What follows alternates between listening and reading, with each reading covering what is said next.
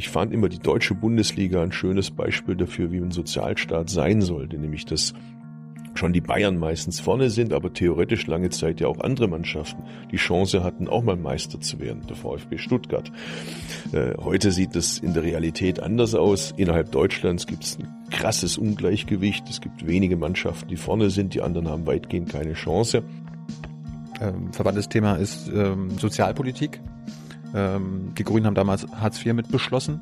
Könntest du äh, einen Monat lang von Hartz IV leben? Ich weiß es nicht, ich habe es noch nie probiert. Wahrscheinlich wird es mir sehr schwer fallen. Bist du immer noch für einen äh, Türkei, äh, EU-Beitritt der Türkei? Einer demokratischen Türkei ja, aber das wird nicht die sein von Recep Tayyip Erdogan. Garantiert nicht. Also sollte man hoffen, dass äh, bei der nächsten Präsidentschaftswahl vielleicht er nicht gewinnt.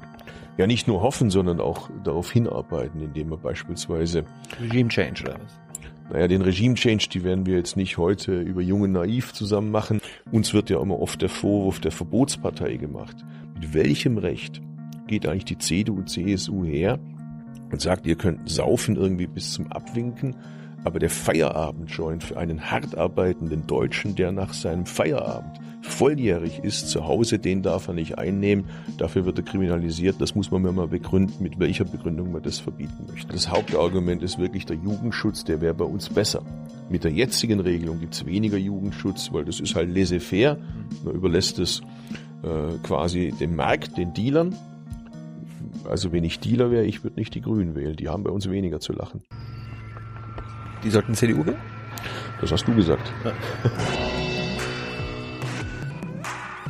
So, eine neue Folge Junge Naiv. Wir sind in Hamburg, wo genau? In der Landesgeschäftsstelle von Bündnis 90, die Grünen. Was macht ein Schwabe in Hamburg? Gute Frage, Wahlkampf. Was geht hier? Habt ihr, versprecht ihr euch hier Stimmen?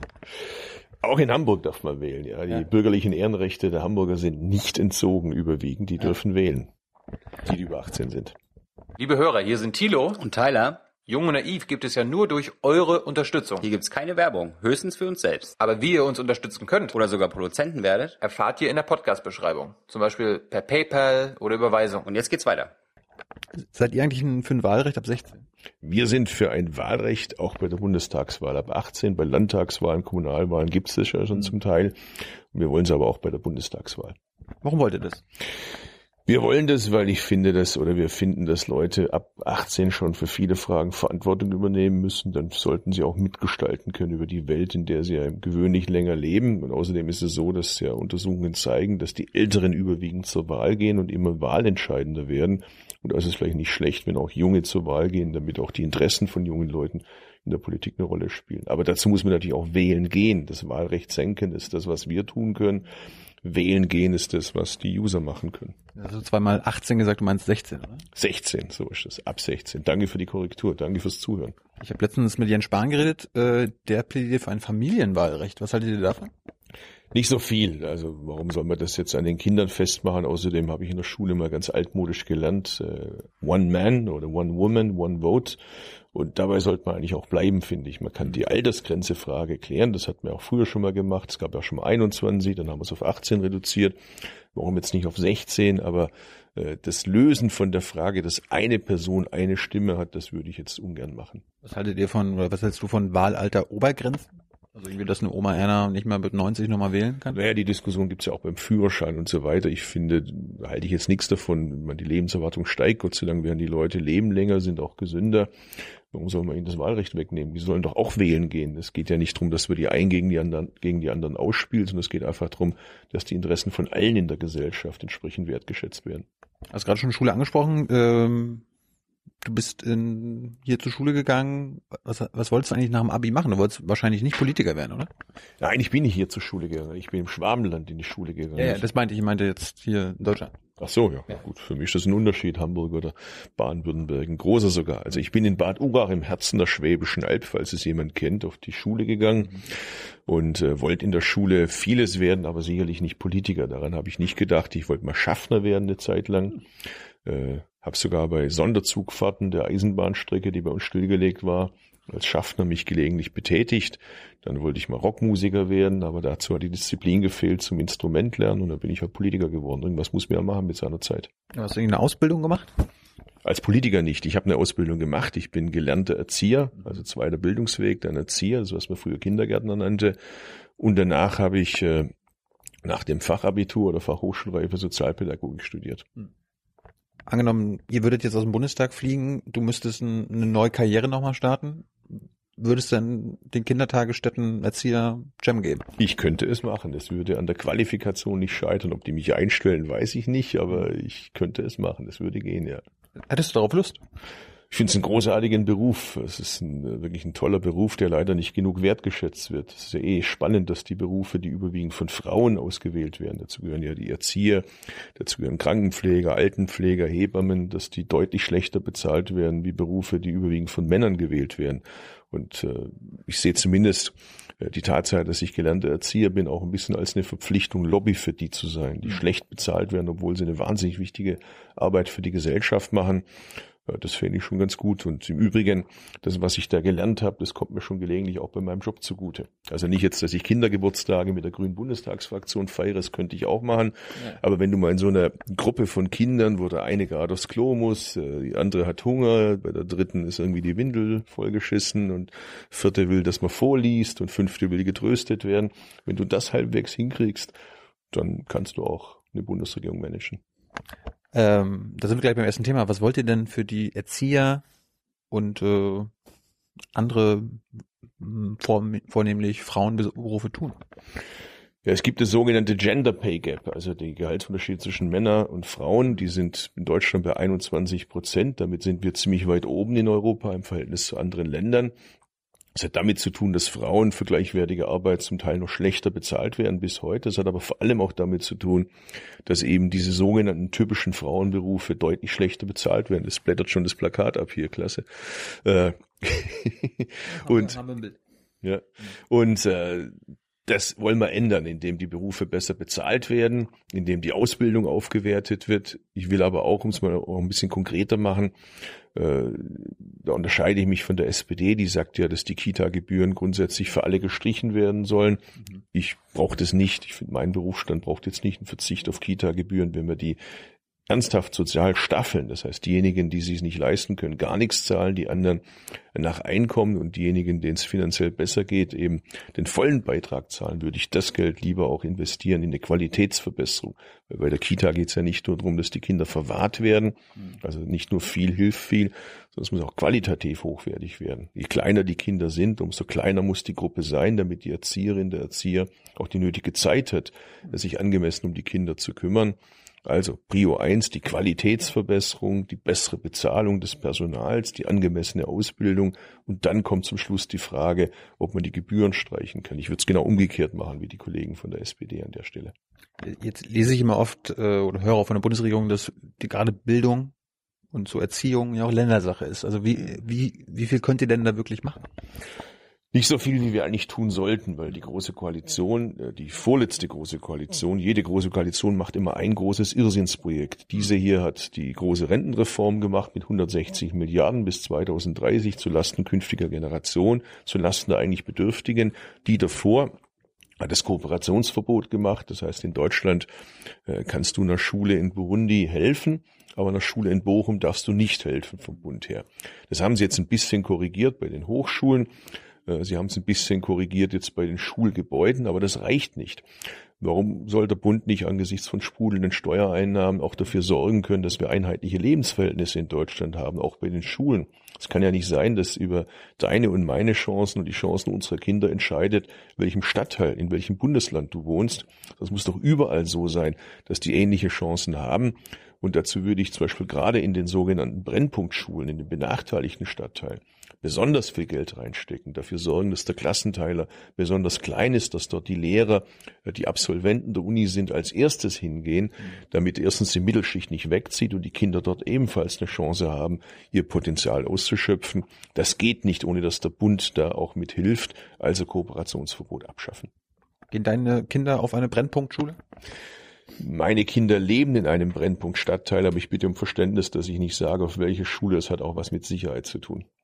Ja klar, aber ich auch die Namen nicht und sage auch nicht wo und lasse sie auch nicht fotografieren. Das hat leider damit zu tun, dass es ein paar Leute gibt, die mir nicht so wohlgesonnen sind, manche davon Erdogan-Anhänger, manche davon deutsche Neonazis, die leider auch vor Familie der Frau und den Kindern nicht halt machen. Soll jetzt auch keine persönliche Frage sein, sondern allgemein, ob äh, du damit persönliche Erfahrungen hast vielleicht. Na, als Erzieher habe ich mein Anerkennungspraktikum in einem Innenstadtkindergarten gemacht, wo eben Kinder waren von Hartz-IV-Beziehern mit einem sehr hohen Migrantenanteil. Also insofern ist mir das alles nicht unvertraut. Ich komme aus einer Arbeiterfamilie und einer Migrantenfamilie. Meine Eltern haben Geschichte und Akkord gearbeitet. Das ist mir also alles aus persönlicher Anschauung nicht ganz unvertraut. Äh, eine interessante Sache, die du mal in Sachen Bildungspolitik gefordert hast, ich weiß nicht, ob du es immer noch forderst, äh, Türkischunterricht an den Schulen. Ist das immer noch eine Position von dir? Also alle müssen Deutsch lernen, die in Deutschland leben. Das galt auch für den Schwaben Cem Özdemir. Damit wir zwei uns verständigen können, brauchen wir eine gemeinsame Amtssprache. Und wenn dann drüber hinausgehend äh, die Leute die Kenntnisse, die sie vom Elternhaus her erworben haben, nicht verlieren, sondern pflegen, Türkisch, Russisch, Kurdisch, neben der zweiten Amtssprache, die ja Englisch mehr oder weniger geworden ist, ist doch eine super Bereicherung für die Gesellschaft. Hm. Äh, kommen wir mal zum nächsten Thema. Äh, Wohnung und Miete. Äh, wohnst du jetzt irgendwo, brauchst du nicht sagen wo, aber wohnst du zur Miete? Nein, wir haben Stockwerkseigentum. Wir haben die Wohnung gekauft, im fünften Stock in einer Wohnung in Kreuzberg. Äh, und in Stuttgart habe ich einen Zweitwohnsitz, da wohne ich zur Miete. Ist da die Miete gestiegen in den letzten Jahren? Du, bist du einer der Betroffenen? Ja, in Stuttgart kann man gar nicht nicht betroffen sein. Das geht, glaube ich, technisch nicht angesichts des Wohnungsmangels dort und angesichts dessen, äh, dass es da ja Hammerzuzugszahlen in Stuttgart mittlerweile gibt. Äh, also um auf die Frage zu kommen, äh, ich glaube, dass erstens der Wohnungsbau intensiviert werden muss. Da haben wir die letzten Jahre beim sozialen Wohnungsbau nichts gemacht. Das rächt sich jetzt. So viel Wohnungen wie notwendig wären, kann, kann man so kurzfristig gar nicht bauen. Man geht davon aus, dass man mindestens eine Million Wohnungen bauen müsste. Gleichzeitig kommt aber dazu, dass 60.000 Wohnungen jedes Jahr aus der Sozialbindung rausfliegen.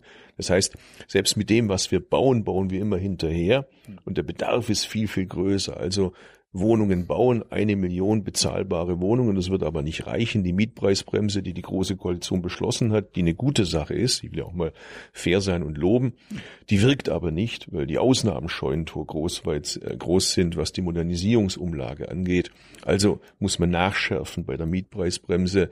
Zugleich müssen wir bei der Zweckentfremdung was machen. Da gibt's äh, das Problem, dass die Wohnungen äh, so saniert werden, dass äh, de facto die Leute ent, ent, entmietet werden, aus der Wohnung rausfliegen. Wir müssen das Wohngeld erhöhen, damit auch Leute, die niedriges Einkommen haben, in der Stadt wohnen bleiben können und nicht weit wegziehen müssen und dann ewig lange Anfahrtswege haben. Es ist ein Bündel an vielen verschiedenen Maßnahmen. Man könnte noch die Wohnungsgemeinnützigkeiten nennen, die gab es schon mal in Deutschland. Wenn du also eine Wohnung günstig vermietest, sagt der Staat, wenn du die weiterhin günstig vermietest und jetzt nicht das auskostest bis zum Exzess, dann kannst du das bei der Steuer geltend machen. Dann hast du einen Vorteil davon und dein Mieter hat es auch, weil er eine bezahlbare Wohnung hat. Jetzt sagen Sie wahrscheinlich viele Zuschauer, also ich komm, ich wohne ja auch in Berlin, ich sehe ja ständig irgendwelche Häuser, die gebaut werden, auch Wohnhäuser, die gebaut werden. Jetzt sagst du, da wird ja eigentlich gar nichts gemacht. Was für Wohnhäuser werden denn da gebaut? Ja, da werden schon welche gebaut, aber halt leider eher für High-End und nicht bezahlbare Wohnungen. Und damit das bezahlbare Bauen attraktiv wird, äh, muss man schauen, dass man immer zur Auflage macht, dass eben bei Neubauten bestimmter Anteil bezahlbaren Wohnungen drin sein muss und dann eben diese Wohnungsgemeinnützigkeit. Das mhm. könnte ein Anreiz sein, weil ich meine, let's face it, am Ende des Tages wollen die Leute Geld verdienen, die äh, Besitzer sind und da muss man Anreiz dafür schaffen und sagen, okay, ihr habt einen steuerlichen Vorteil, wenn ihr die Wohnung weiterhin günstig vermietet. In eurem Programm steht drin, dass ihr die Immobilienspekulationen uneingeschränkt besteuern wollt. Hm. Was heißt das? Genau das, was da drin steht, dass wir die Spekulation besteuern wollen, damit der Anreiz mit Wohnungen zu spekulieren und damit mit äh, etwas, was Teil der Daseinsvorsorge ist. Wohnen gehört ja irgendwie genauso zur Daseinsvorsorge wie Essen, wie Trinken, wie äh, und so weiter. Wollen wir das erschweren und einen Anreiz dafür wegnehmen. Äh, wie, wie, wie, soll, wie soll das jetzt praktisch aussehen? Also an, an, ja angenommen, angenommen, Shem hätte jetzt eine Immobilie und du willst die jetzt, du willst ein bisschen warten. Ja? Also du, deine Rolle ist eine andere, und du hast eine Immobilie und du sagst, ja, wenn ich jetzt ein bisschen warte, kann ich noch mehr Geld irgendwann verdienen. Ja, es gibt ja viele, die anlegen äh, in, in Wohnungen und versuchen da das Maximum rauszuholen und äh, die Mieten so weit hochzutreiben, äh, bis sich normale Mieter die Wohnungen nicht mehr leisten können und dann eben ganze Stadtteile kippen und das wollen wir dadurch erschweren. Wie soll da die Besteuerung aussehen? Frag mich jetzt nicht nach der genauen Höhe, aber wir wollen den Kommunen und den Ländern die Möglichkeit geben, dass sie über, über dieses Instrument ein weiteres Instrument im Instrumentenkasten haben, damit eben nicht ganze Wohnungen, nicht ganze Häuser nachher verloren gehen. Im mhm. Bieterwettbewerb geht es ja oft dann in irgendwelche Fonds, äh, die alles im Sinn haben, nur nicht das Wohl der Mieter. Ähm, verwandtes Thema ist ähm, Sozialpolitik. Ähm, die Grünen haben damals Hartz IV mit beschlossen. Könntest du äh, einen Monat lang von Hartz IV leben? Ich weiß es nicht, ich habe es noch nie probiert. Wahrscheinlich wird es mir sehr schwer fallen oder würde ich es nicht schaffen. Aber wir haben ja nicht nur Hartz IV beschlossen, sondern wir haben damals in einer Situation, wo wir Massenarbeitslosigkeit in Deutschland hatten, äh, versucht, ein System zu beschließen, das diese Leute wieder anspricht und ihnen eine Möglichkeit gibt, am Arbeitsmarkt vermittelt zu werden. Da war nicht alles falsch, da war vieles richtig, aber ein paar Sachen waren auch ziemlich falsch, beispielsweise, dass wir an die Altersrückstellungen rangegangen sind. Das war sicherlich falsch und vielleicht der größte Fehler war, dass ein Niedriglohnsektor entstanden ist, weil es eben keine Lohnuntergrenze gab. Die wollten wir, das war damals nicht durchsetzbar, auch weil die Gewerkschaften damals äh, zu dem Zeitpunkt selber nicht dafür war, weil sie Angst hatten, wenn es einen Mindestlohn gibt, dass dann die Tarifautonomie drunter leidet. Das hat sie im Nachhinein als ein Irrtum rausgestellt.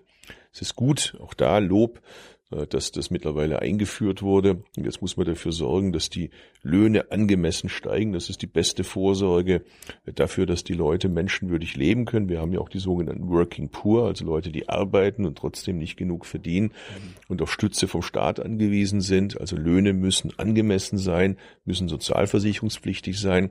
Das hat auch eine entlastende Wirkung für den Staat später bei der Rente. Also wer während der Arbeitszeit angemessen verdient, hat auch nachher eine Rente, die einigermaßen auskömmlich ist. Äh, wie hoch würdet ihr den Mindestlohn machen, wenn ihr alleine eine Regierung wärt? Also, dass der Mindestlohn vom Staat vorgegeben wurde, ist richtig und am liebsten wäre es mir jetzt, wenn eben eine Mindestlohnkommission regelmäßig feststellt, äh, gerne äh, regional unterschiedlich, weil die Lebenshaltungskosten sind sicherlich in Baden-Württemberg, in Stuttgart nochmal ein bisschen anders wie anderswo in der Republik äh, wie er angepasst werden muss aus Arbeitgeberseite, Arbeitnehmerseite und Wissenschaft. So eine ähnliche Mindestlohnkommission gibt es in Großbritannien. Das finde ich eigentlich einen guten Vorschlag. Du, findest du die, jetzt ist ja 8,80 Euro oder 8,90 Euro so das Ding, findest du das zu wenig? Für Stuttgart reicht's definitiv nicht ja. Äh, und für München sicherlich auch nicht, aber da haben wir das Problem auch nicht so sehr, weil da verdient kaum noch jemand auf dem Level, Gott sei Dank, weil damit könnte man nicht weit kommen. Würdet ihr den Hartz-IV-Satz, den Regelsatz erhöhen?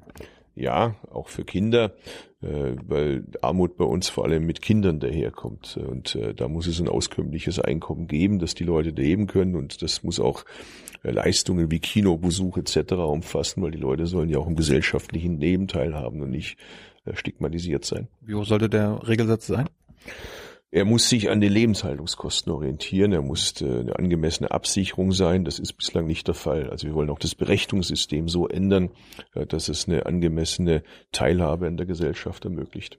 Was äh, die Sanktionen habt ihr ja damals auch mit beschlossen. Würdet ihr die jetzt wieder abschaffen? Wir fordern, äh, dass die Sanktionen auf den Prüfstand gehören. Insbesondere bei jungen Menschen wollen wir die Sanktionen sofort abschaffen. Warum nicht bei den Alten? Das steht im Programm drin. Wir wollen die Sanktionen insgesamt abschaffen, aber als einen Einstieg könnte ich mir gut vorstellen, dass wir sie insbesondere bei jungen Menschen abschaffen, weil da macht es jetzt am wenigsten Sinn, wenn jemand gerade frisch von der Schule, vom Studium oder was auch immer kommt und dann gleich mal erstmal mit Sanktionen zu tun hat. Aber am allerwichtigsten vielleicht ist überhaupt die Frage, wie man den Arbeitsmarkt so umbaut, äh, dass er ein bisschen Rechnung trägt der veränderten Situation mit Digitalisierung etc., wo ja ganz neue Anforderungsprofile auf die Leute zukommen. Bei uns ist das System so, äh, wenn du deinen Job verloren hast, also wenn es quasi zu spät ist, dann meldet sich der Staat, parkt dich in irgendwelche Warteschleifen. Äh, aber ein System, das auf dich zugeschnitten ist, auf deine Bedürfnisse zugeschnitten ist, vielleicht auch mal antizipiert, was in fünf Jahren sein könnte. Man könnte ja zum Beispiel heute vermuten, dass wenn die Elektromobilität kommt, dass das für den einen oder anderen Zulieferer nicht heute, aber vielleicht in fünf Jahren oder in acht Jahren ein Problem darstellen könnte, weil ein anderes äh, Beschäftigungsprofil notwendig ist. Also warum nicht hergehen und heute schon die Leute umschulen, weiterqualifizieren für das, was in ein paar Jahren notwendig sein könnte. Das wäre mal eine vorausschauende Politik. Und ein anderer Punkt, äh, der mir auch zu kurz kommt, ist, wir feiern gerade die Erfolge in der Arbeitsmarktpolitik, ist ja auch wirklich einiges Aber es gibt ja auch eine Gruppe, an denen geht es völlig spurlos vorbei oder weitgehend spurlos vorbei. Das sind die Langzeitarbeitslosen. Mhm. Das sind Leute, die am ersten Arbeitsmarkt oft keine Chance mehr haben, für die wir eigentlich einen sozialen Arbeitsmarkt, einen zweiten Arbeitsmarkt bräuchten, weil es doch immer noch besser ist, wenn sie beschäftigt sind, wie wenn wir Beschäftigungslosigkeit finanzieren. Mhm. Also ist es eigentlich gut angelegtes Geld, auch in Würde und Respekt für Menschen. Ähm, ein großes Thema, was die jungen Leute zumindest immer sehr interessiert. Das heißt nicht, dass, dass die meisten fordern, aber ein Thema, was ganz groß ist, äh, was immer auch wieder in den Zuschauerfragen kommt, ist nicht sagen. Bedingungsloses Grundeinkommen. Ja. Ich wusste es, ich habe es dir angesehen. Ähm, jetzt, Oder du hast auf meine Notizen geguckt. Nein, äh, ich, ich schaue auf deine Notizen, aber ich kann sie leider nicht lesen, weil ich meine Lesebrille nicht aufhab. Jetzt wissen das auch alle. Ähm, also das bedingungslose Grundeinkommen, wir sagen, ausprobieren. Modellversuch machen. Es gibt ja die Diskussion in Skandinavien. Da könnte man sich beispielsweise anschließen oder selber einmachen und es wissenschaftlich begleiten, auswerten, äh, was dabei rauskommt und das unideologisch diskutieren. Ich persönlich bin nicht unbedingt ein großer Fan davon, eher skeptisch. Das liegt vielleicht auch daran, dass ich eben, ich habe ja vorher gesagt, selber aus einer Arbeiterfamilie komme. Wenn ich jetzt so zurückschaue äh, auf meine Eltern, meine Mutter, die noch lebt, was hätte uns geholfen? Uns hätte geholfen eine Ganztagesschule, die gab es damals nicht. Die Schule endete damals nach der fünften oder sechsten Stunde. Meine Mutter war aber berufstätig, also brauchte sie zusätzlich nur jemand, der sich um mich kümmert und später gab es dann niemand mehr, also war ich die ganze Zeit auf der Straße. Was hätte mir geholfen in der, im Kindergarten, wenn es ein Mittagessen gegeben hätte? Das gab es damals nicht im Kindergarten. Mir hätte es geholfen, wenn die Öffnungszeiten so gewesen wären, äh, dass es dem Rechnung trägt, dass meine Eltern eben eine Zeit lang geschichtet haben. Also das hätte mir geholfen. Ein gut ausgebildetes Bildungssystem hätte mir geholfen, das nicht dazu führt, dass wenn meine Eltern mir bei den Hausaufgaben nicht helfen können, dass ich dann der Depp bin am nächsten Tag in der Schule, weil wir zu Hause kein Brockhaus hatten. Also äh, ich glaube, das scheint mir die höhere Priorität zu sein. Ich habe beim bedingungslosen Grundeinkommen immer die Sorge, entweder das ist so niedrig, dass wir bei den Sätzen landen, die wir jetzt bereits bei Hartz IV haben. Dann ist es aber nicht wirklich ein großer Vorteil. Oder sie sind so hoch, wie es die Linkspartei zum Teil fordert, da kann man sie aber nicht bezahlen, wenn man ehrlich ist. Äh, insofern bin ich, wie man hört, noch nicht so ganz überzeugt, aber ich gehe an die Sachen auch nicht ideologisch ran, ausprobieren. Du lässt dich durch Argumente gegebenenfalls überzeugen. Das mache ich immer. Ich gehe immer davon aus, dass äh, die Voraussetzung für ein Gespräch ist, dass man erstens zuhört und zweitens auch nicht ausschließt, dass der, mit dem man sich unterhält, unter Umständen bessere Argumente hat, wie man selber und man danach schlauer ist. Ein großes schon passiert. Sehr gut. Ein großes Stichwort äh, in eurem Wahlprogramm und für eure Partei ist ja die Bürgerversicherung. Jetzt haben immer noch, gab es auch mal viele Fragen, was soll das eigentlich sein? Hört sich jetzt irgendwie, irgendwie toll an, aber kannst du kurz und bündig mal erklären, was das sein soll und was das ändern würde? Naja, beispielsweise bei der Krankenversicherung, dass alle einbezahlen, also auch mein Berufsstand, die Abgeordneten einzahlen in die gemeinsame Versicherung. Äh, zurzeit ist das System so, dass äh, für die einen, für die gesetzlich Versicherten, die Wartezeiten immer länger werden. Wir zum Teil zwei Warteräume haben für die gesetzlich Versicherten, für die Privatversicherten und dann eben auch äh, die Versorgung für alle nicht gleichwertig ist. Übrigens, worüber man gar nicht redet, man redet über die gesetzlich Versicherten, dass das System auch Nachteile für die Privatversicherten hat. Darüber redet man kaum, nämlich, dass die Beiträge, je älter sie werden, ja immer höher werden. Und gleichzeitig kommt dazu, äh, dass der ein oder andere Arzt, ich sag's mal äh, vorsichtig, versucht sein könnte, das ganze Instrumentarium seiner Möglichkeiten auszukosten weil er eben entsprechend ja auch mehr verdient. Das heißt, dann geht's nicht unbedingt darum, was ist jetzt für Thilo notwendig, sondern was könnte ich bei Thilo alles machen. Und äh, das muss nicht unbedingt gut für deine Gesundheit sein.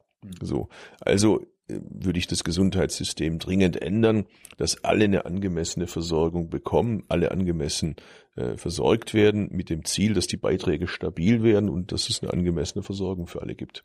Habt ihr ähm, in dem bei dem Thema auch die Privatisierung von Krankenhäusern im Blick?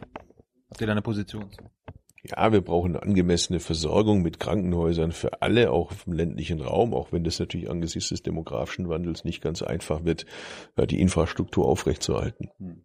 Äh, jetzt sagst du, Bürgerversicherung ist äh, Krankenversicherung für alle. Äh, wie sieht es mit der Rente aus? Also ähm, ist für euch so ein, so ein Schweizer Modell denkbar? Wo Systemwechsel aller Schweiz ist immer ein bisschen schwierig, weil sowas macht man normalerweise nach einem Krieg oder wenn man mit einem System neu anfängt, mittendrin auf der Fahrt des ICE. Das komplett umbauen ist ein bisschen schwierig, aber auch da wollen wir einen Umbau, einen sehr äh, weitgehenden.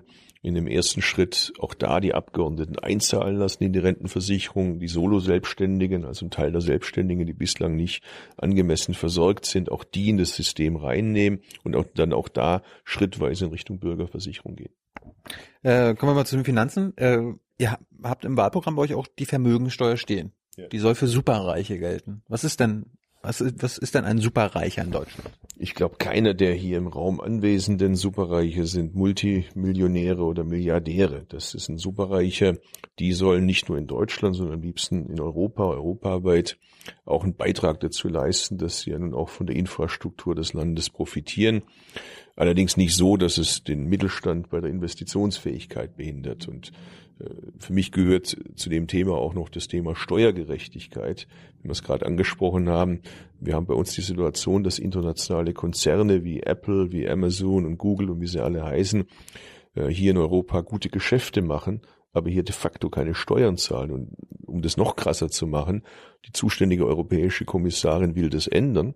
Und die Mitgliedsländer wollen das nicht. Auch hier übrigens in Deutschland. Also als die Steuernachforderung an Apple kam, die ja in Bayern hier ihren Sitz haben in Deutschland, hat der zuständige Finanzminister in Bayern, Herr Söder, gesagt, er will das Geld gar nicht. Und in Irland ist es gerade ähnlich wo Apple seinen europaweiten Sitz hat, die könnten riesige Nachforderungen stellen und der irische Finanzminister sagt, er will das Geld nicht. Ich meine, wie krass ist das? Jeder Buchhändler hier äh, wird verknastet, wenn er nicht Steuern zahlt und kriegt die Steuerbehörde an Hals, das Finanzamt an Hals. internationale Konzerne nutzen die Infrastruktur hier, verdienen hier äh, Fettkohle, aber sollen hier keine Steuern zahlen. Das hat mit Gerechtigkeit gegenüber kleinen und mittelständischen Unternehmen nichts zu tun. Kannst du nochmal am Beispiel Apple erklären? Ich meine, die haben ja viele, viele Riesenstores in Deutschland, verdienen eine Menge Geld äh, mit deutschen Konsumenten. Wie wollt ihr das schaffen, dass Apple den, also genau, den gerechten Steuersatz? Naja, die sitzen in Irland. Das ist der Sitz, den haben sie sich ausgesucht, weil sie davon ausgehen, dass sie da eben steuerfrei ausgehen. Und die zuständige EU-Kommissarin, Frau Westergaard, hat gesagt, das geht nicht. Die müssen hier Steuern zahlen in Europa, weil es kein Steuerdumping geben kann. Aber sie kann sie natürlich nur durchsetzen, wenn die Länder hinter ihr stehen. Mit uns gäbe es eine Bundesregierung, die hinter der EU-Kommission steht und beispielsweise die Rekordstrafe, die es gegen Google gab, äh, nicht kritisiert, sondern lobt und der Kommission dankt dafür, dass sie das macht. Also ich meine, das Krasse ist ja, dass in der Wahrnehmung der Leute Europa immer mit Bürokratiemoloch in Verbindung gebracht wird. Häufig ist aber eher das Gegenteil der Fall. Das kann ich auch sagen, als jemand, der fünf Jahre im Europaparlament saß. Die Fortschrittsverhinderer sitzen meistens nicht in Brüssel. Die muss man in Berlin suchen, die muss man in Paris, in London, bald ja nicht mehr, weil sie uns verlassen, aber die muss man in den nationalen Hauptstädten suchen. Da sitzen diejenigen, die die faulen Kompromisse machen. Wenn es nach Brüssel gehen würde, wären wir in den Fragen deutlich progressiver aufgestellt. Wie hoch sollte denn die Vermögensteuer sein? Die Vermögensteuer soll verfassungsfest sein, die Vermögensteuer soll ergiebig sein und die Vermögensteuer soll so sein, äh, dass sie nicht die Investitionsfähigkeit des Mittelstandes belastet. Wir haben da bewusst keinen Betrag festgelegt, weil man das so Pi mal Daumen nicht sagen kann. Das ist ja nicht ganz unambitioniert. Es gab ja auch schon mal ein Verfassungsgerichtsurteil, das es zurückgenommen hat. Und insofern äh, müsste man das eben so machen, dass man da die Verfassungskonformität prüft. Das ist nicht ganz ohne. Was, ähm, es gibt ja glaube ich, circa eine Million Millionäre in Deutschland. Habt ihr mit denen was vor? Also eure Konkurrenz sagt ja teilweise Millionärsteuer, die andere Konkurrenz sagt entlasten. Ja, man muss nur wissen, Geld ist sehr scheu. Also man kann natürlich schöne Dinge fordern, wie es die Kollegen von der Linkspartei machen. Und es bleibt dann halt immer virtuell, weil es real keinen Ertrag gibt. Also muss man schon schauen, dass man es auch so macht, dass man tatsächlich was davon hat, dass das Kapital hier bleibt. Ein Beitrag dazu könnte beispielsweise sein, indem man sagt, dass man die Steuerpflicht künftig an der Frage der Nationalität festmacht. Also das heißt, dass dann jemand nicht mehr äh, im schönen Mallorca seinen Wohnsitz hin verlegt oder wohin auch immer, um hier seiner Pflicht Steuern zu zahlen zu entgehen. Da machst du aber bei manchen Formel-1-Fans und äh, Fußballern aber keine Fans jetzt. Ne? Also Michael Schumacher ist ja extra in die Schweiz gegangen, weil er da äh, ja, ich kenne das und äh, das ist übrigens auch ein Beispiel dafür, dass das Financial Fair Play beim Fußball dringend äh, real umgesetzt gehört und nicht nur virtuell umgesetzt gehört. Irgendwie, ich bin großer Fußballfan, aber mir macht die Champions League zunehmend keinen Spaß mehr, weil es ja von dem wirklichen Wettbewerb immer mehr sich entfernt, wenn die einen halt einfach mit astronomischen Mondzahlen Gehälter zahlen können oder in Wirklichkeit ja zahlen lassen von irgendwelchen Mäzen, die sich andere nicht leisten können ich fand immer die deutsche Bundesliga ein schönes Beispiel dafür, wie ein Sozialstaat sein sollte, nämlich dass schon die Bayern meistens vorne sind, aber theoretisch lange Zeit ja auch andere Mannschaften die Chance hatten, auch mal Meister zu werden, der VfB Stuttgart. Äh, heute sieht es in der Realität anders aus. Innerhalb Deutschlands gibt es ein krasses Ungleichgewicht. Es gibt wenige Mannschaften, die vorne sind, die anderen haben weitgehend keine Chance. Aber selbst das reicht nicht, um europäisches Niveau zu halten. Und wir reden da ja jetzt nicht über ein ganz armes Land, über, mit wenig Wirtschaftskraft. Das zeigt, dass wir es hier mit einer dramatischen Verzerrung zu tun haben, das am Ende dazu führen wird, dass das System irgendwann kollabiert. Fußball ist ja auch in gewisser Weise eine Droge, darum schöner Übergang zur Drogenpolitik. Respekt für das, wie du da jetzt die Kurve gekriegt hast. Ab und zu schaffe ich's. Aber äh, ihr fordert keine Legalisierung mehr von Marihuana sondern? Wir fordern ein Cannabis-Kontrollgesetz, wie wir das neudeutsch so schön sagen. Das soll folgende Sachen regeln, nämlich dass es äh, Läden gibt, in denen lizenziert äh, Cannabisprodukte verkauft werden dürfen mit einer Ausweiskontrolle, das heißt mit wirksamem Jugendschutz, mhm. wo man nur ab 18 reinkommt, mit wirksamem Verbraucherschutz, damit zum Beispiel der THC-Anteil nicht wie in den letzten Jahren dramatisch ansteigt und zum Teil verantwortlich ist für die Probleme, äh, die da angerichtet werden, sondern wo man auch weiß, was an Dingen drin ist. Das weißt du ja nicht beim Dealer, was der alles reinmischt. Und mit dem dritten Effekt, dass die Szenen voneinander getrennt werden. Das heißt, der Dealer, der auf der Straße verkauft, fragt nicht nach einem Personalausweis, also null Jugendschutz. Du weißt nicht, was drin ist und der verkauft ja das eine Produkt, aber er hat auch das andere Produkt gegebenenfalls im Angebot. Und so könnte man die Szenen trennen und der Polizei und den Staatsanwaltschaften das Leben leichter machen. Das ist ja auch der Grund, warum mittlerweile immer mehr Praktiker vor Ort uns Recht geben und sagen, das wäre auch eine Entlastung für Polizei, für Staatsanwaltschaften. Und ich will mal andersrum sagen, uns wird ja immer oft der Vorwurf der Verbotspartei gemacht. Mit welchem Recht geht eigentlich die CDU, CSU her und sagt, ihr könnt saufen irgendwie bis zum Abwinken, aber der Feierabendjoint für einen hart arbeitenden Deutschen, der nach seinem Feierabend volljährig ist, zu Hause, den darf er nicht einnehmen, dafür wird er kriminalisiert. Das muss man mir mal begründen, mit welcher Begründung man das verbieten möchte. Ich plädiere nicht, fürs, dass man sich das Hirn wegkifft. Ich plädiere eher dafür, dass man möglichst ohne Drogen durchs Leben kommt.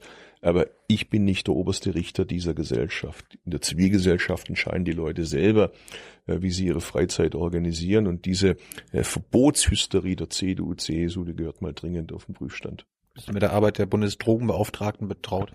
Vertraut? Äh, ja, ich lese das immer, was die Frau Mortler sagt. Ich finde auch das ja ziemlich bemerkenswert, da sie ja nun auch familiär da einen Bezug hat zu der anderen Droge, Alkohol. Ich war ja auch schon mal deutscher Bierbotschafter. Also ich ja. bin jetzt nicht von der Abteilung, äh, dass man den Leuten irgendwie äh, den Hedonismus austreiben soll. Da, das ist nicht mein, mein äh, Lied.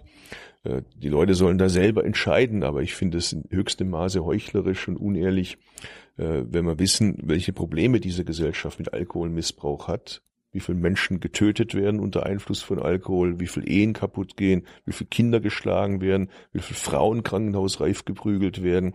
Das nimmt man achselzuckend zur Kenntnis und Cannabis kriminalisiert man. Jetzt, jetzt hätte ich mal gerne eine Zahl, wie viele Menschen durch Cannabismissbrauch sterben. Wenn man das mal vergleicht mit Alkohol, dann stimmen einfach die Proportionen schlicht und ergreifend unserer Gesellschaft nicht. Das ist ideologisch.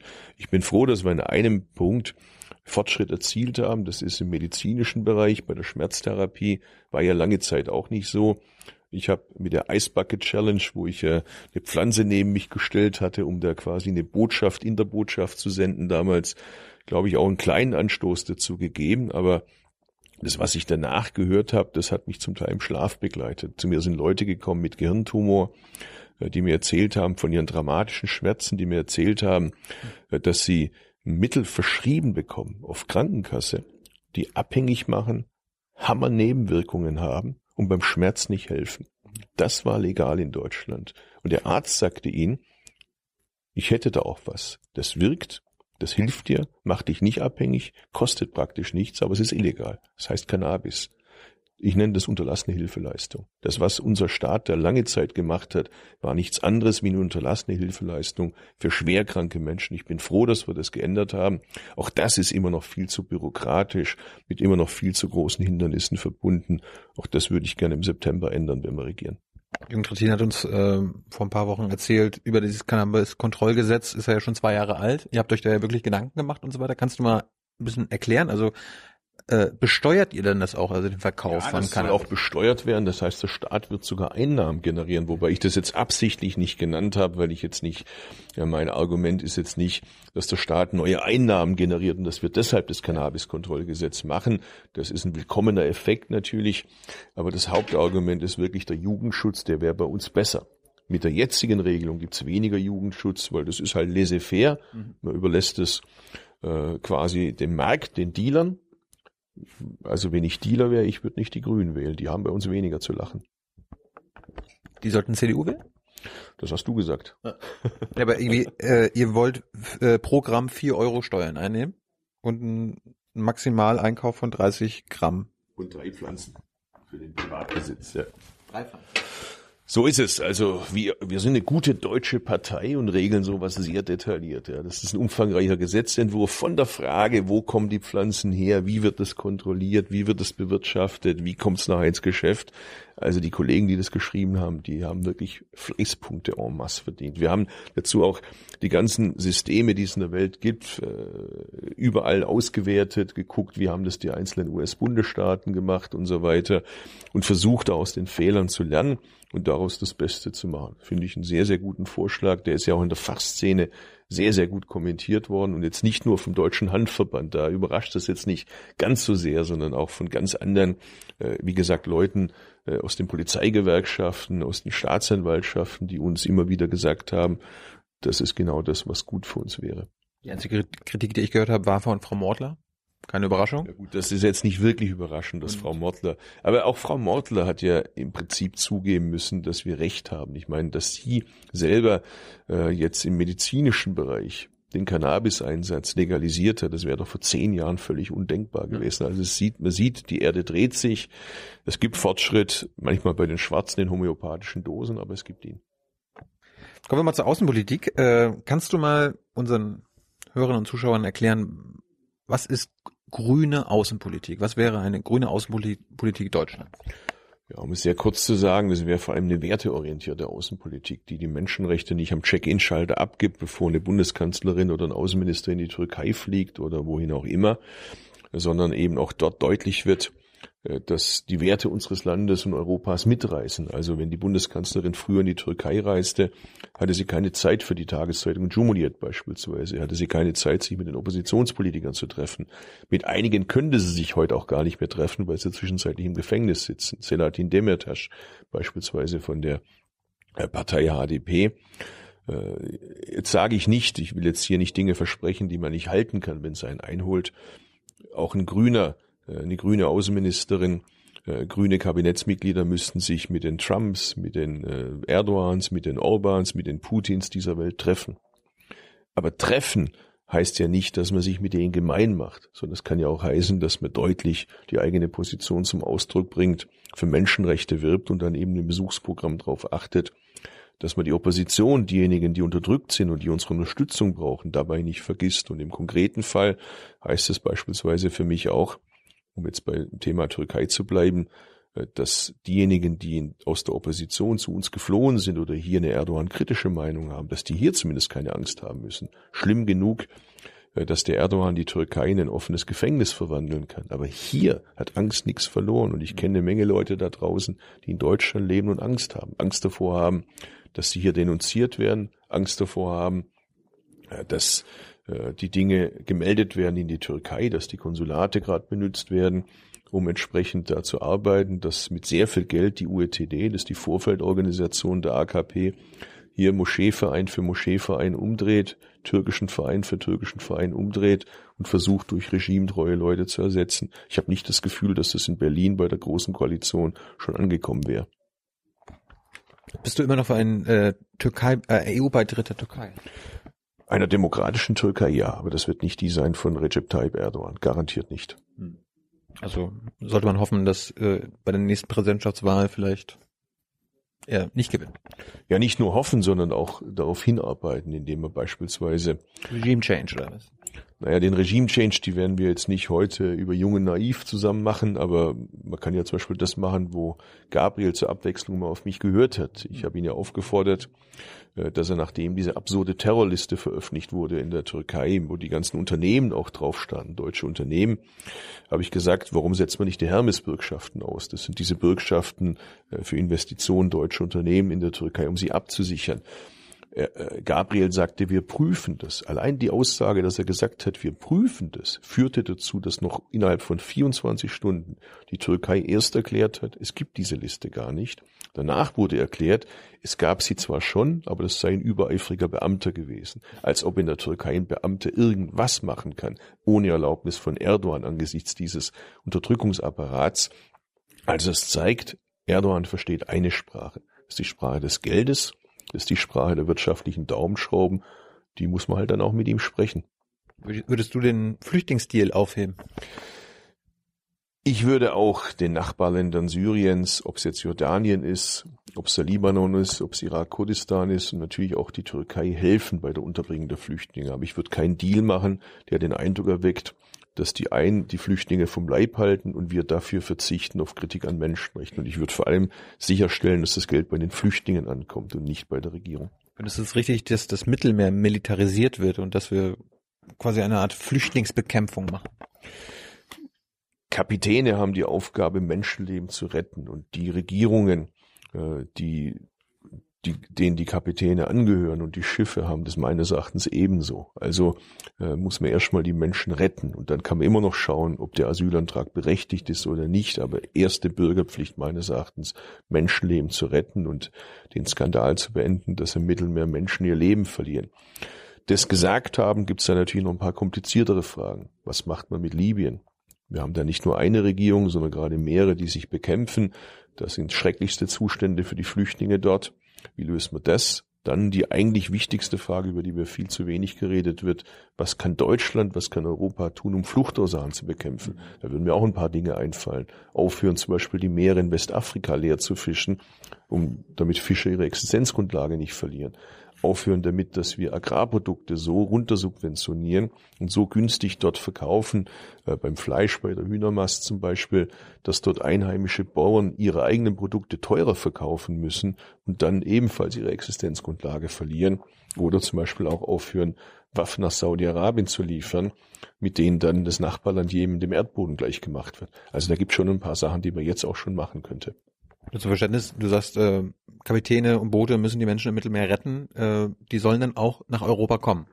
Ja? Also nach die Italien. Müssen, die müssen dann zu uns kommen, wenn sie gerettet wurden auf hoher See und dann muss ihr Antrag geprüft werden. Das sollte möglichst schnell sein, damit die Leute wissen, wo sie dran sind. Und gut wäre, wenn wir Kontingentlösungen machen. Das heißt, dass wir dort bereits großzügige Kontingente machen, damit die Menschen sich erst gar nicht auf diesen unsicheren Weg machen und ihr Leben riskieren, sondern wissen, da gibt's Kontingente, da kann man dann vielleicht nicht sofort kommen, vielleicht dauert's auch eine Weile, aber es gibt dann eben eine faire Chance. Gut wäre auch, wenn man Einwanderungsgesetz einführen, damit die Leute, die jetzt nicht wegen politischen Gründe kommen, sondern andere wirtschaftliche Gründe haben, darüber eine Möglichkeit haben. Auch da gilt dann, das dauert dann vielleicht, vielleicht kann auch nicht jeder kommen, aber es ist eine legale Möglichkeit der Einwanderung und gibt dann vielleicht dem einen oder anderen eine Perspektive, dass er diesen unsicheren Weg nicht geht. Aber Nochmal, das alles wird immer Stückwerk bleiben, wenn wir nicht auch zugleich uns darum bemühen, dass die Welt insgesamt gerechter wird. Da gehört zum Beispiel auch dazu, dass wir den Klimawandel bekämpfen. Ansonsten drohen uns neue Millionen von Flüchtlingen die aufgrund des Klimawandels ihre Heimat verlassen müssen, weil Ernten ausfallen, äh, Ernten ausfallen, die, die Wüsten sich ausdehnen, weil es Dürren gibt und weite Flächen Afrikas durch den Klimawandel nicht mehr äh, de facto bewohnbar sind oder bebaubar sind. Also ist der Kampf gegen den Klimawandel auch ein Kampf für eine sichere Welt, auch ein Kampf für eine gerechte Welt. Der Westen ist ja, hat einen erheblichen Anteil an der Situation in Libyen. Wir haben da Gaddafi weggebombt haben da Intervention gemacht. Du hast, du hast ich glaube nicht, dass es falsch war, dass damals, als der Gaddafi angekündigt hat, in Benghazi äh, die Aufständischen umzubringen, äh, dass die Weltgemeinschaft übrigens ja mit UN-Mandat, das ja. ist ja ohne, das ist ja nicht ohne UN-Mandat geschehen. Aber gegen Deutschland. Deutschland hat sich da enthalten, glaube ich. Und, und du hast gesagt, das war ein Fehler. Wir hätten dabei sein müssen. Das war ein Fehler, nicht militärisch sich beteiligen, sondern es war ein Fehler, sich gegen Frankreich und damals äh, die USA unter Obama zu stellen und äh, die, den Stopp des Völkermords in Benghazi zu verhindern. Aber die UN-Resolution hat nicht beinhaltet, dass man Regime-Change macht, sondern die UN-Resolution hat beinhaltet, äh, dass man das Morden, das angedroht wurde von Gaddafi in Benghazi stoppt. Das hätte man tun sollen und nicht mehr.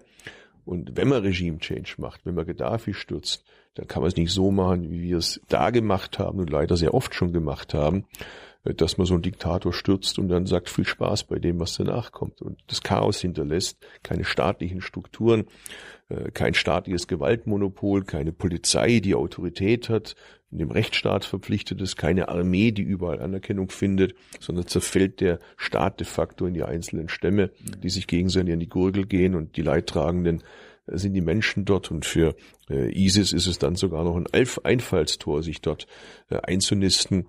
Äh, ich hoffe, dass man eines Tages mal lernt aus den Erfahrungen. Da gab es ja schon einen Präzedenzfall davor, den Irakkrieg, wo man was Ähnliches gemacht hat äh, und äh, den Saddam Hussein gestürzt hat, aber für den Tag danach keinerlei Pläne hat. Das konnten die Amerikaner schon mal besser in Deutschland.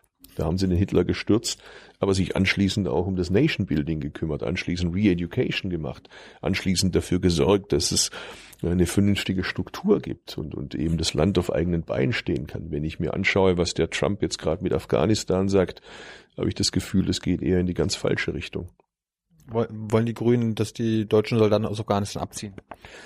Also ich sehe nicht, dass man sie sofort abziehen kann. Das würde dazu. Schon im nächstmöglichen Zeitpunkt. Na, erstmal müssen wir dafür sorgen, dass die Regierung in Afghanistan eine gemeinsame Regierung ist. Zurzeit bekämpfen die sich gerade untereinander. Dann müssen wir dafür sorgen, dass die Armee das Land schützen kann, die Menschen schützen kann, dass es eine vernünftige Polizei gibt, dass die Leute sich halbwegs sicher fühlen in den Grenzen, die der afghanische Staat kontrolliert und die Taliban nicht zurückkommen. Eine Rückkehr der Taliban bedeutet, dass man den Menschen dort eigentlich nicht zumuten kann, in dem Land zu leben. Das heißt, die Schulen werden wieder geschlossen. Mädchen dürfen überhaupt nicht auf die Schule gehen. Jungs maximal auf eine Koranschule. Musikinstrumente äh, werden wieder verboten. Und alles das, was mühsam von den Leuten erkämpft wurde, äh, wird dann wieder alles quasi zur Disposition gestellt. Das ist ein Steinzeitregime. Aber ich sage auch da, man kann nicht über die Taliban in Afghanistan diskutieren und gleichzeitig über den Wahhabismus in Saudi-Arabien schweigen. Das hat ja alles eine Wurzel. Ob Al-Qaida, ob ISIS, ob Taliban, ob Boko Haram, wie diese Verbrecher immer heißen. Das Zentrum dieser Ideologie ist der Wahhabismus in Saudi-Arabien mit dieser extremen, äh, rückständigen, fanatisierten Auslegung des Islams. Und das wird mit riesigen Summen in die ganze Welt hinein exportiert mit dem Thema muss man sich beschäftigen und ich habe so ein bisschen das Gefühl, das ist so ein Tabuthema, auch in der deutschen Politik, in der europäischen Politik, in der US-amerikanischen Politik sowieso. Mhm. Weil wenn man sich vorstellt, von den 19 Attentätern am 11. September waren 15 aus Saudi-Arabien, aber alle 19 waren Produkte der wahhabitischen Ideologie und was hat man danach gemacht? Man hat den Irak angegriffen. Der Irak ist sicherlich ein, ja, aber den Irak eben halt auch. Äh, bei Afghanistan konnte man ja wenigstens noch sagen, da saß dieser Verbrecher Osama bin Laden. Aber der Irak war ein schreckliches Regime, aber es hatte mit dem 11. September so rein gar nichts zu tun. Hm. Das zeigt, äh, dass wir da offensichtlich auch mit gezinkten Karten spielen, auch im Westen. Das muss man einfach ehrlich sagen. Äh, es gibt das große Tabu Saudi-Arabien und äh, finde ich sehr spannend. Das wäre auch mal wirklich wert zu hinterfragen, was da eigentlich läuft, wie viel Geld da wo unterwegs ist. Du würdest also auch keine Waffenexporte nach Saudi-Arabien erlauben, weil ich habe mit Alexander Gauland geredet, der meinte ja so, hm, darüber kann man reden, weil das ist ja keine Diktatur, anders als Ägypten. Er, er findet, Saudi-Arabien ist ein Königreich und wir haben ein strategisches Interesse daran, dass wir das machen. Krass, ja gut. Also und die Bundesregierung und die Bundesregierung ja auch. Wer noch nach Gründen gesucht hat, nicht die AfD zu wählen, Alexander Gauland liefert sie. Ich finde, da darf man keine Waffen hinliefern. Und ich will das mal auch an die Adresse der großen Koalition sagen, die jetzt im Wahlkampf ja immer viel versprechen, wenn der Tag lang ist. An ihren Taten sollt ihr sie erkennen. Also äh, in der großen Koalition hätten sie die Möglichkeit gehabt, ja. die Rüstungsexporte nach Saudi-Arabien zu stoppen. Sie haben es nicht gemacht. Äh, ihr habt ja auch einen Zehn-Punkte-Plan. Das ist ja so eine Art, äh, unter diesen Bedingungen machen wir, gehen wir in eine Koalition. Ja, so ein Zusammendampfen des Programms, wenn man es so will. Das sind die Punkte, die wir in der nächsten Koalition in einer Legislaturperiode umsetzen wollen. Der äh, Jürgen Christin hat, hat äh, gesagt, dass ähm, einige Bundeswehreinsätze, zum Beispiel der in der Anti-ISIS-Koalition, völkerrechtswidrig ist und die Grünen das ablehnen. zumindestens eher. Warum steht so ein Punkt nicht in eurem Zehn-Punkte-Plan, dass ihr sagt, okay, wir beenden völkerrechtswidrige Kriege? Also Nee, äh, oder völkerrechtswidrige Bundeswehreinsatze. Warum steht das nicht drin? Da steht jetzt nicht alles drin. Wir haben ja auch ein Programm. Die zehn Punkte stehen am Ende des Programms und sind, wenn man so will, eine Zusammenfassung. Aber das heißt ja nicht, dass die Punkte, die im Programm drin sind, alle deshalb aufgehoben oder nichtig sind. Das scheint keine, scheint keine Bedingung zu sein. Ich meine, viele, viele wählen euch ja, weil ihr eher eine Friedenspartei sein wollt. Ja, da steht ja drin, keine Rüstungsexporte in Kriegsgebiete, in Krisengebiete. Da steht zum Beispiel drin, dass wir die Entwicklungshilfe, die sogenannte ODA-Quote mit 0,7 Prozent realisieren wollen. Da steht drin, dass wir eine gerechte Weltwirtschaftsordnung wollen. Also da sind ja äh, ganz viele Punkte drin. Ich gebe zu, es steht nicht alles drin. Es sind halt zehn Punkte, die sollten auf zwei Seiten passen. Und äh, zum Schluss, bevor wir zu den Zusch- Zuschauerfragen noch kommen, was hältst denn du von Volksabstimmungen? Wie, wie haltet ihr das da? Ja, wir wollen die direkte Demokratie ausbauen, aber wir wollen die direkte Demokratie auf nationaler Ebene mit nationalen Themen. Also nicht wie zum Beispiel in den Niederlanden, wo über das Assoziationsabkommen mit der Ukraine abgestimmt wurde. Und ich würde mal die steile These behaupten, dass wahrscheinlich kaum jemand wusste, was das Assoziationsabkommen mit der Ukraine ist. Und die wollten halt die nationale Regierung abstrafen. Also über nationale Fragen, nationale Abstimmen, ja. Aber europäische Fragen bitte dann, wenn, dann europäisch abstimmen. Das heißt, da bräuchte es eine europäische äh, Möglichkeit abzustimmen. Äh, Die gibt's bis jetzt nicht und das würde ich gerne sauber voneinander trennen. Und Grundrechte, Menschenrechte, die können grundsätzlich nicht zur Abstimmung gestellt werden. Wenn, wenn es jetzt Volksabstimmungen schon gäbe in Deutschland auf Bundesebene, welche Frage würdest du am, am 24. September den Deutschen stellen? Na, man hätte zum Beispiel den Atomausstieg schon abstimmen können. Man könnte die Frage Kohleausstieg, wenn das die Leute umtreibt, zur Abstimmung stellen. Und bis dahin kann man Bündnis 90 die Grünen wählen, damit wir dafür sorgen, dass die 20 schmutzigsten Kohlekraftwerke aus der Zeit von Sepp Herberger, für die, die es nicht wissen, das war der erste Fußball-Nationaltrainer in der alten Bundesrepublik Deutschland, dass wir die schon mal abschalten. Und es gibt ja äh, ein konkretes Beispiel am 24. 24. September in Berlin. Ne? Da sind wir bei der Wahl berechtigt. Da geht es um Tegel. Das ist das Interessante ja. Die Grünen wollen ja, Linken wollen ja auch Volksabstimmung, aber haben jetzt als Regierende gesagt, egal was da rauskommt, Tegel kommt, wird zugemacht. Also warum gibt es denn da eine Volksabstimmung, wenn die Regierung sagt so, ist uns scheißegal, was ihr da jetzt sagt? Nein, wenn es halt schon beschlossen ist, also und schon in der Umsetzung ist. äh, Und äh, wir können ja nichts dafür, dass die anderen unfähig waren, einen Flughafen in Berlin zu bauen. Äh, Da haben wir nun weder im Bund noch im Land regiert, auch nicht in dem anderen Bundesland Brandenburg, das daran beteiligt ist. Äh, Und jetzt muss man diesen Flughafen zu Ende bauen endlich und auch schaffen, dass er mal eröffnet wird zu unserer Lebenszeit, sonst machen wir uns einfach international weiterhin lächerlich. Das muss man ändern und jetzt nicht irgendwie noch Nebenkriegsschauplatz eröffnen. Abgesehen davon hat man den Leuten, die Anwohner von Tegel sind, auch ein Versprechen gegeben. Und man sollte sich gelegentlich auch mal ein Versprechen halten. Nun bin ich ja kein Anwohner da von Tegel, also ähm, du ja auch wahrscheinlich auch nicht. Wirst du also gegen Tegel stimmen? Ich werde gegen Tegel stimmen, ja. Stimmt, Dankeschön erstmal. Äh, wir machen noch ein paar Zuschauerfragen. Haben wir heute gesammelt. Äh, Nicole fragt, was kann ich mir unter dem Be Begriff Klima, welches die Grünen retten möchten, eigentlich vorstellen?